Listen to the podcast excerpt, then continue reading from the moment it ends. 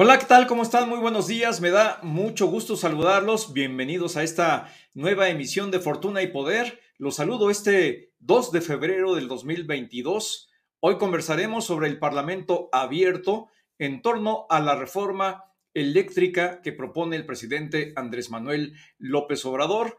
¿Qué está ocurriendo con este ejercicio en la Cámara de Diputados? ¿Realmente se está logrando el objetivo de debatir en torno a la iniciativa de ley López Obradorista. ¿Realmente se está logrando este objetivo? ¿Se están escuchando todas las voces? ¿Se trata de un debate técnico o es un foro ideológico? Y al final de cuentas, ¿por qué es tan importante discutir en torno a esta iniciativa? ¿Por qué los analistas especializados llaman a esta iniciativa del presidente López Obrador como una iniciativa que en realidad no es una iniciativa de ley eh, como tal, sino una contrarreforma, es decir, va en contra de otra iniciativa de ley, una iniciativa de ley que se puso en vigor el sexenio pasado con el presidente Enrique Peña Nieto y que pues implicaba la incipiente apertura del mercado eléctrico a la participación del sector privado. Hoy vamos a platicar con Eleazar Castro, consultor energético, acerca de todos estos temas. Y pues me da mucho gusto saludarte, Eleazar. Muy buen día. Gracias por estar aquí con nosotros en Fortuna y Poder, Eleazar. Buenos días, Marco. Muchas gracias por la, por la invitación y con mucho gusto aquí para platicar de este tema que pues consideramos tan, tan relevante hoy en día, ¿no? Sin duda alguna. Bueno, pues para empezar, vamos rápidamente a escuchar esta pieza biográfica para saber un poquito más de los datos de Eleazar Castro. Eleazar Castro, consultor en energía, licenciado en Matemáticas Aplicadas y Computación por la Universidad Nacional Autónoma de México, especializado en sector energético desde 2013 y mercados eléctricos desde 2015. Participó como supervisor operativo de la primera y segunda subasta de largo plazo en el Centro Nacional de Control de Energía, Hoy en día trabaja como consultor independiente en el sector eléctrico y data science con especial atención en la región de Baja California Sur. Bienvenido a Fortuna y Poder. Bueno, pues ahí están los datos más importantes de Eleazar. Él, a pesar de su juventud, tiene mucha experiencia y sobre todo tiene muchos conocimientos en torno al tema. Para empezar, Eleazar, déjame plantear a grandes rasgos lo que propone la iniciativa de reforma eléctrica del presidente Andrés Manuel López Obrador. ¿Qué es exactamente lo que, está, lo que se está proponiendo? ¿Qué es lo que tiene como intención? ¿Cuál es el objetivo principal? Bueno, pues el objetivo principal es fortalecer a la Comisión Federal de Electricidad, a la CFE, y disminuir la participación del sector privado en el país. ¿Qué modificaciones plantea la propuesta de AMLO? Bueno, pues bajo el argumento de que el sistema eléctrico es una área estratégica, por lo que debe estar en manos del Estado y ser operado por la CFE. Reincorpora el Centro Nacional de Control de Energía, el SENACE, a la comisión e incluso será la encargada de generar por lo menos el 54% del consumo eléctrico nacional de manera permanente en tanto que el sector privado tendrá una participación de alrededor del 46%. De ser aprobada esta iniciativa, se cancelarán todos los permisos de generación eléctrica y contratos otorgados a la iniciativa privada. Y aquí hay que decirlo, eh, Rocío Nale, la secretaria de Energía, ha insistido mucho y de ahí en general todo el equipo eh, del presidente López Obrador han asegurado que no se va a expropiar nada de la iniciativa privada. Pero bueno, realmente no se, necesita que como tal específicamente se expropie algo, sino que simple y sencillamente se reduce la posibilidad respecto de lo que anteriormente preveía la propia ley de la participación de la iniciativa privada y muy claramente dice la iniciativa, se van a cancelar contratos privados. Pero bueno, Eliazar, eso es básicamente lo que está proponiendo esta iniciativa de ley una contrarreforma. ¿Por qué contrarreforma? Va a contracorriente de lo que en el anterior gobierno se pretendía hacer, que es crear un mercado, pues que tuviera una creciente participación de la iniciativa privada en la inversión y en distintos tramos de la generación de energía eléctrica. Eliazar, platícanos cuáles son tus puntos de vista. Ahora que estuviste en el Parlamento, me gustaría, en primer lugar, ¿tú consideras que está haciendo realmente un debate o ya se convirtió en un diálogo de sordos? ¿Es un foro en el que solamente estamos escuchando, pues, eh, toda la retórica ideológica del gobierno en funciones? Cuéntanos tus puntos de vista, Eliazar. Eh, pues muchas gracias, eh, Marco. Comenzando con esta primera pregunta, ¿no? De en qué se ha convertido el Parlamento creo que, o sea, si bien pudiera ser gente que se esté hablando ahí dos sordos de ambos lados, o sea, de que de un lado quiere decir todo es perfecto, del otro lado quiere decir todo está mal, eh, y, y, no es realmente así. Ahí siempre va a haber áreas de mejora, ahí siempre va a haber formas en las cuales podemos mejorar también. No todo lo que tenemos es malo y hay muchas cosas que rescatar.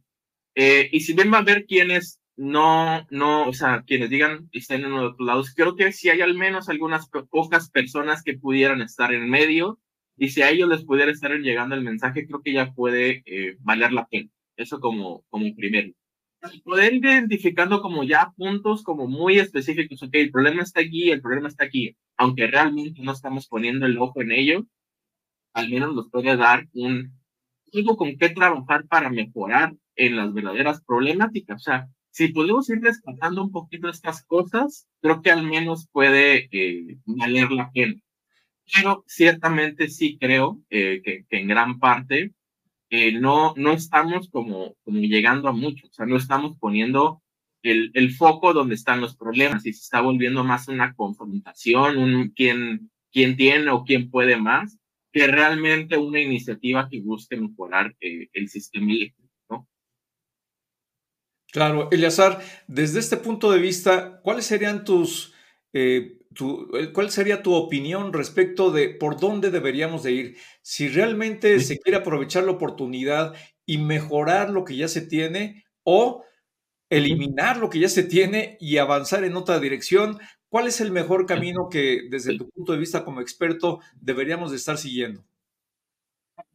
Lo más básico es, o sea, lo que se trató de hacer el sexenio pasado no fue como que México se haya inventado el hilo negro y trajo una nueva forma que nadie está haciendo de cómo, cómo operar un sistema eléctrico, cómo incentivar inversiones en el sistema eléctrico. Lo nuevo fue el tema de las subastas, que México fue como que el primero que se aventó a esto y ahorita todo el mundo los adoptó. O sea, como que a nivel mundial estamos viendo que funciona y lo vamos adoptando justamente porque no es un sector sencillo de, de crecer, de regular, de hacer competitivo, que haya precios bajos los temas de mercado tienen 20 años, más de 20 años de que, de que los comenzamos a trabajar a nivel mundial y necesitamos participación, o sea, competencia en generación, competencia en suministro, un operador independiente de energía y un regulador que ponga precios máximos a los monopolios naturales que son la transmisión y la distribución. O sea, esa receta es como básica, es como la base del pastel, eh, y aquí tenemos como que, que, que, que esa no es cuando como humanidad es lo que hemos aprendido y es lo que hemos adoptado. No es perfecto. Todos los mercados también son distintos, ya en sus reglas como específicas. Y es ahí donde tenemos que, que poner el ojo, ¿no? ¿Qué cosas vale la pena rescatar y cosas hay que solucionar? En lo personal, yo creo que uno, necesitamos buscar un, un régimen para que todo lo que es previo a la reforma migre a las reglas actuales, ¿no? Porque ahora sí que estamos tratando de hacer que existan dos sistemas. O sea, es como como cuando China dijo que iba a hacer eh, existir su sistema y, y, el sistema de Hong Kong, o nosotros tenemos dos sistemas trabajando en paralelo y eso siempre va a generar diferencias y esas diferencias alguien que muchas veces la va a terminar en este caso siempre, siempre es el usuario. Eh, y, y, eso, uno, haría que tuviéramos un mercado más competitivo. Y cuando hablo de mercados, hablo de los pequeños productores, los pies no estoy seguro. hay quien tiene que hacer un análisis real si le conviene que se acaben sus contratos actuales pies y que firme uno bajo nuevas condiciones de CFE, porque al final toda la producción es para CFE. Eh, entonces, ahí, ahí creo que es, una cuestión de, de CFE haciendo un, un, gran análisis, pero en general todos los demás eh, mecanismos, lo mejor es cómo podemos hacer un régimen de transición es posible con las leyes actuales, incluso las, las leyes actuales eh, tienen mecanismos que facilitarían esa migración. Y dos, el, famoso tema de las renovables y las, la intermitencia, que, o sea, no es un problema que surgió con la reforma, es un problema que conocemos desde antes de la reforma, desde que entró la primera central solar en México. Y aquí todavía se han pasado más de ocho años y todavía no hemos visto cómo lidiar con ello, no sea de una forma convencional, que es prender más máquinas térmicas, ¿no? Estamos hablando de incentivar inversiones en almacenamiento, en, en, este, en algo que llaman servicios conexos, son los servicios de reserva a la red, que los centros de consumo se les pague si ellos pueden hacer ese tipo de regulación, o sea, que, que son como centros de consumo inteligentes, y las grandes industrias tienen esta posibilidad y bajan su producción o se adecúan para, para brindar estos servicios. Eh, y aquí estamos hablando pues, de, miras hacia el futuro, o en miras de, de la siguiente generación de la red eléctrica, donde el consumidor también es generador, donde hay eh, mucha inteligencia, donde a nivel de distribución hay almacenamiento eh, y hay redes inteligentes. O sea, ya estamos, o sea, la idea es, vamos a lo que sigue y no tratemos de regresar a lo que estuvo antes, eh, porque sabemos que no Claro, Eleazar, para dar un poquito más de idea a las personas que nos escuchan, hay que recordar que la reforma eléctrica que fue una reforma energética la que se llevó adelante en el gobierno de Enrique Peña Nieto, fue con el propósito de buscar integrar un mercado eléctrico en el cual funcionara con reglas de competencia y que además permitiera ir haciendo un tránsito entre la necesidad que tenía el gobierno de venir invirtiendo cantidades crecientes y la falta de recursos que todos los gobiernos siempre tienen para que sea o, que fuera la iniciativa privada la que invirtiera y compitiera para ofrecer los mejores precios al mercado, sean industriales, consumidores finales, etcétera, etcétera. Y ahora con la iniciativa que estamos viendo en este gobierno, está enfocándose mucho en el aspecto nacionalista, en el aspecto de rechazo a lo que ellos llaman privatización del sector, cuando pues obviamente el modelo anterior tampoco se trataba de una privatización general, no se vendió absolutamente nada. Y en segundo lugar, pues este modelo que se propone ahora, pues busca regresar a lo que ya históricamente vivimos en México. Dos entidades monopólicas, Petróleos Mexicanos por una parte, en el ámbito de hidrocarburos, y la Comisión Federal de Electricidad en el ámbito del mercado eléctrico. Eh, ¿Cuáles son las ventajas y desventajas de dos modelos que hoy parece que están confrontando a México en dos países, como si fuéramos dos países, uno que busca el nacionalismo y otro que busca la competencia económica, como si pues, se pudiera dividir y tener dos visiones completamente distintas que nos mantiene en dos lados completamente diferentes, Eleazar. Claro. Eh, yo creo que, o sea, hay que reconocer dónde es necesario el, tema de la regulación, o sea, dónde debe participar el, Estado, ¿no? Eh, hablo de, y eso depende específicamente de las reglas que tú estableces en el mercado, eh, cómo evitas temas de especulación en el mercado, cómo evitas temas de, de abuso, y eso, eso sí o sí tiene que quedar en el mercado. O sea, por eso es importante que el regulador, el operador del sistema, la planeación, que todo eso ahorita está parte del Estado se mantenga ahí, ¿no? Eh, y, hay, ciertas cosas que, por ejemplo, eh, o sea, por ejemplo, en, en, en México, una casa o alguien como nosotros no puede ir con un suministrador calificado un suministrador calificado, digamos que, que no tiene el requerimiento de, de, tener todo su compra de energía bajo contrato, sino puede comprar energía en el mercado de corto plazo, lo cual significa pues, riesgo, ¿no? Si es barata la energía en el mercado de corto plazo, voy a pagar poco, pero si se dispara, voy a pagar mucho. Y este tipo de riesgo siempre se lo transfieren al consumidor, ¿no? Eh, en ambos campos.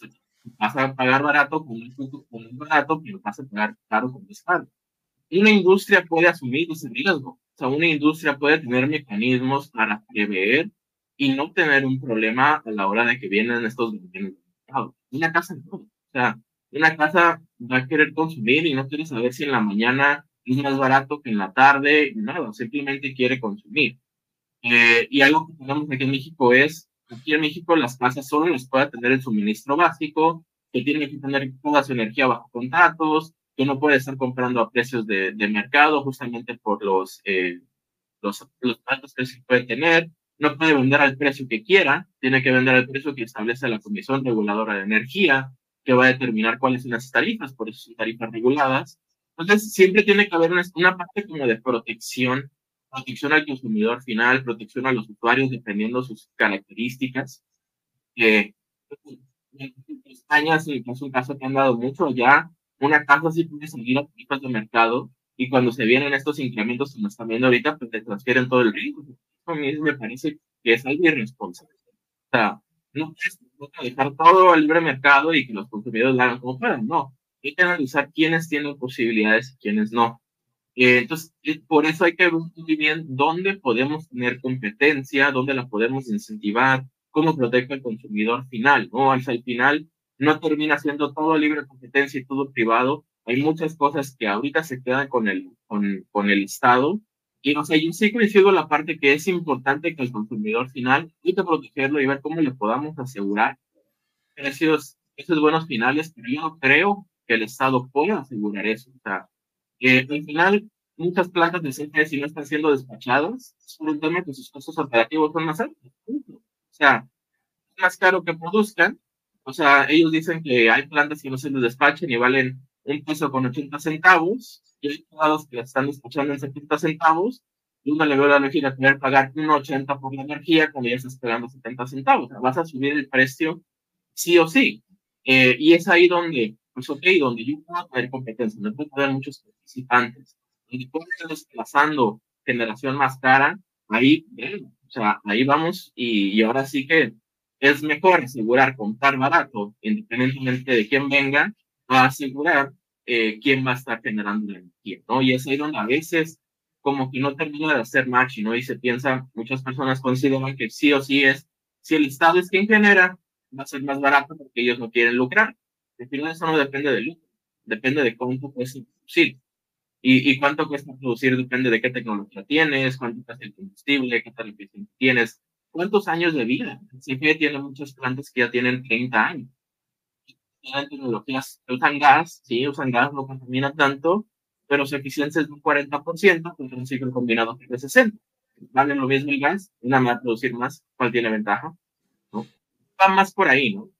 Claro, Eleazar, y, lo que hemos visto es que si algo tiene este gobierno es que es muy eficaz para utilizar el lenguaje directo y dirigido específicamente más a las emociones que al razonamiento. Y en consecuencia, el debate técnico, que es muy complicado, lo hace a un lado y evidentemente, pues eh, la razón por consecuencia. Y yo te preguntaría, Eleazar, se ha dicho mucho en este gobierno, es que hoy las grandes empresas, como por ejemplo Oxo, paga menos que los estanquillos de la esquina y eso se le queda a la gente y entonces dice, ¿cómo es posible? No es, no es posible que yo esté pagando más que estas grandes empresas que ganan mucho dinero.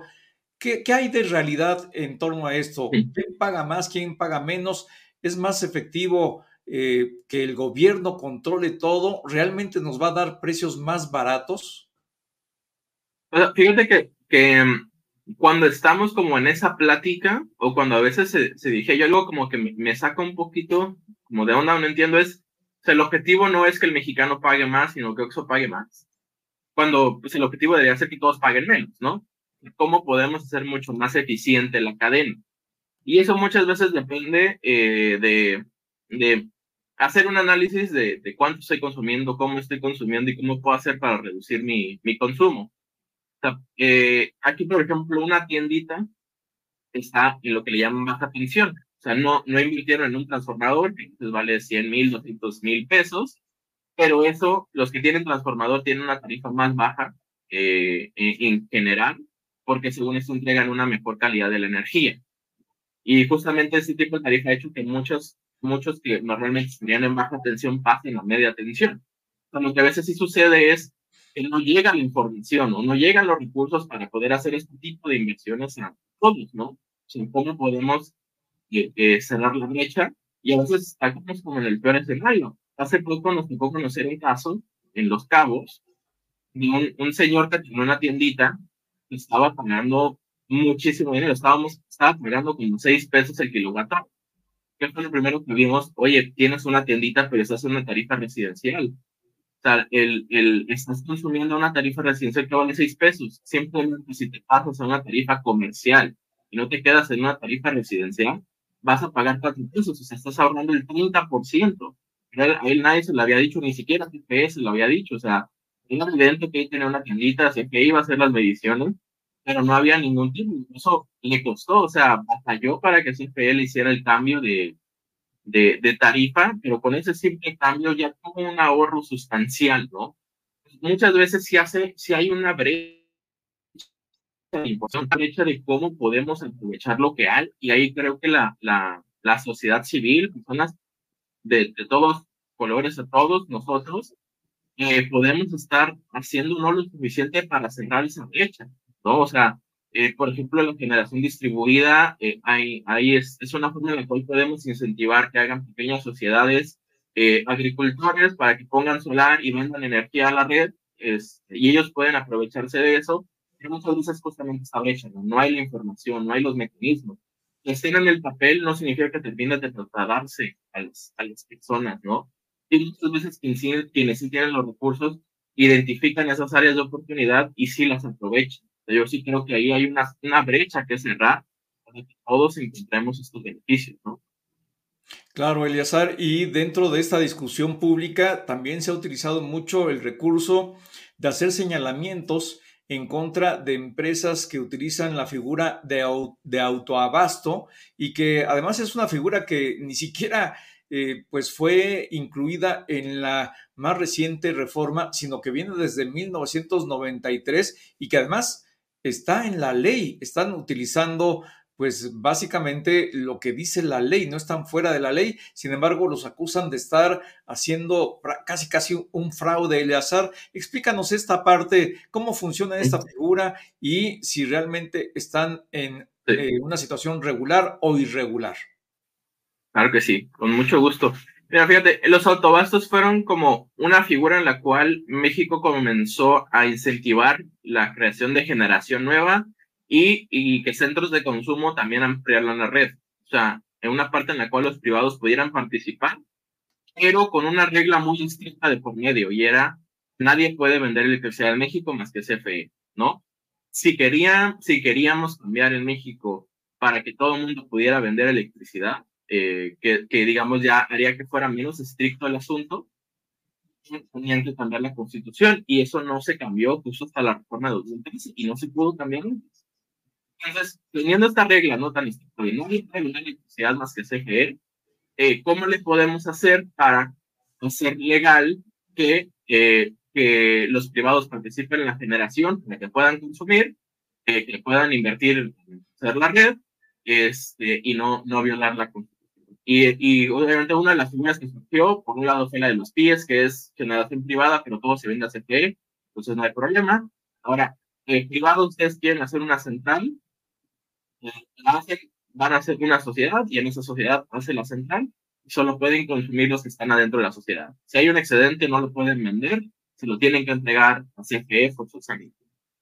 Entonces, ahí viene eh, la sociedad de autobasta, era una forma en la cual podíamos incentivar generación nueva, eh, y al final es uno de los objetivos más importantes de que consumidores, en este caso industria, pueda acceder a un mejor precio, lo cual pues significa que, pueden ofrecer a un mejor precio sus productos ¿no? o, o, que va a haber eh, incentivos para que haya nueva, nueva industria en México. ¿no? Al final, la empresa termina marcando mucho cómo va creciendo una industria. ¿no? ¿Y qué sucede?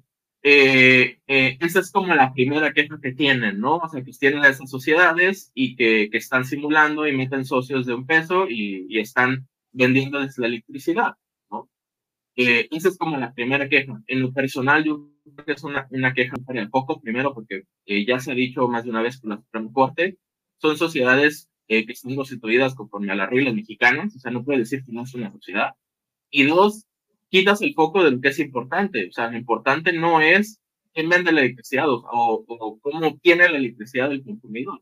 Lo importante es cómo los consumidores pueden obtener, obtener un mejor precio, ¿no? O sea, si tú pones un esquema este, y tú quejas que se pierde clientes por ese esquema, aunque el cliente, el consumidor final tiene, tiene mejores, mejores precios de electricidad y por eso es más competitivo, que como Estado, ahora sí que porque si tienes el Estado, como Estado, que lo que te importa es que haya crecimiento, estás perdiendo un foco de cuál es la importancia.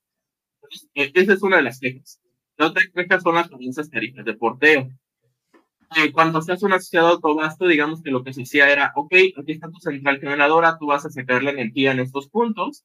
CFE, en ese momento en la subdirección de SENACE, hacía una simulación y decía, ok, para retirar en estos puntos te cuesta tanto, entonces tus tarifas de, para usar la red van a ser tanto. Las determinaba. Y esas fueron como las primeras, y de esas no hay tanta queja. Posteriormente vino algo que llamaban eh, temporadas abiertas, que era, ok, como vamos a juntar a muchos privados, y vamos a desarrollar una zona de alto potencial renovable, van a hacer una expansión a la red para poder llegar, y así fue como se, se desarrolló el istmo de Tehuantepec, toda la zona de Oaxaca.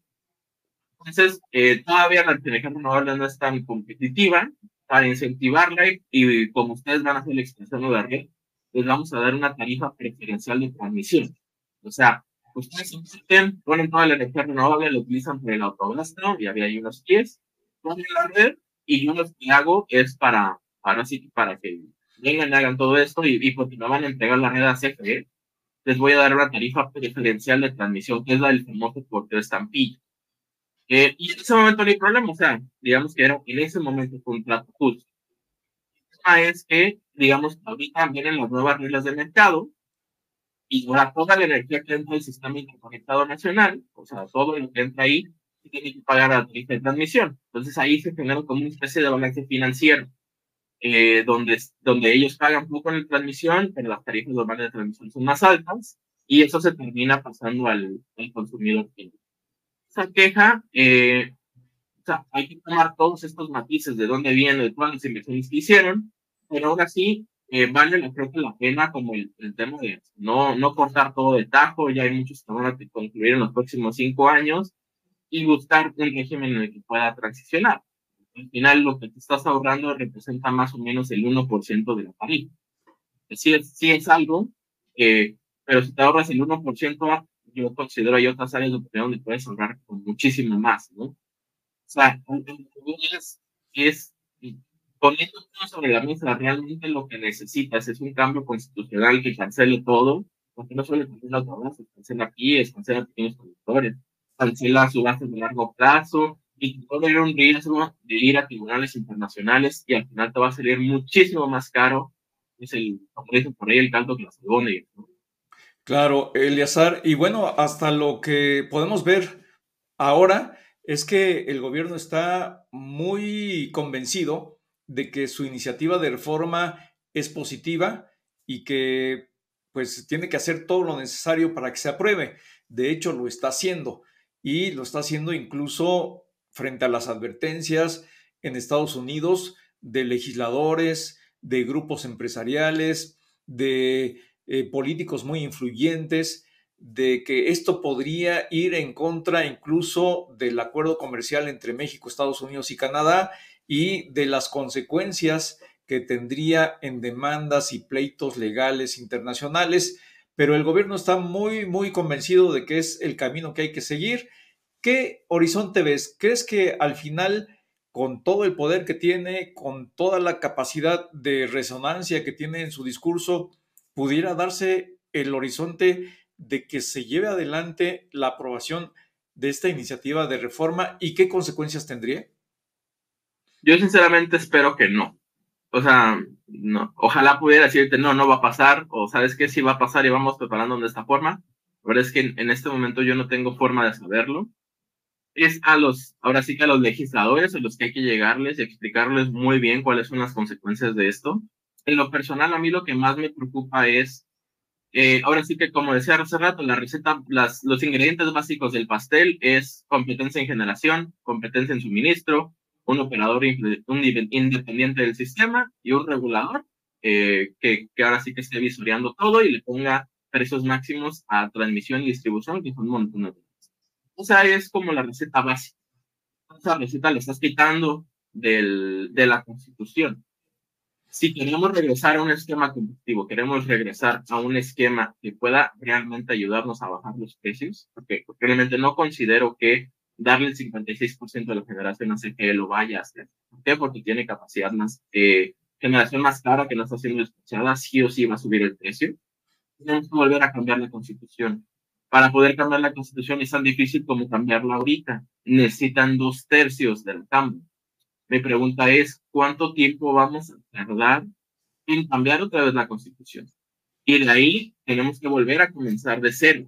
Estamos hablando de que estaríamos perdiendo, o sea, si no se cambia la constitución, es mucho más fácil retomar el camino que tenemos, volver a hacer subastas de, de largo plazo, de mediano plazo, incentivar competencia y poco a poco comenzar a recuperar la confianza de la inversión.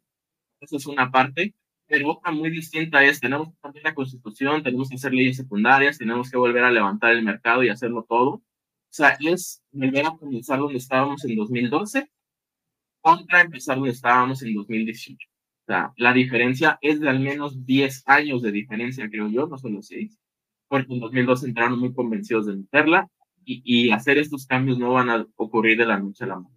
esa es mi, mi preocupación. Vamos a tener un, un, un un sistema eléctrico poco competitivo, que no va a tener eh, la capacidad de crecer, la industria tampoco va a crecer por lo mismo, eso puede significar en, oportunidades perdidas, eh, y a México le tomaría muchos años de Eleazar Castro, consultor en energía, director del programa de Data Science y Energía, pues te agradecemos muchísimo la oportunidad de la entrevista, muy clara tu exposición. Muchas gracias por haber estado aquí con nosotros en Fortuna y Poder, Eleazar. Muchísimas gracias a ti, Marco. Eh, aquí estamos para lo que se necesite. Gracias, claro que sí, Eleazar. Bueno, pues ahí está ya la información que nos da este experto en materia de energía desde eh, su punto de vista. Pues lo importante sería mantener las piezas que se venían integrando para concretar un mercado eléctrico mexicano basado en la competencia, un mercado eléctrico basado en la participación de la iniciativa privada, hay que recordar que los recursos de los gobiernos siempre son finitos.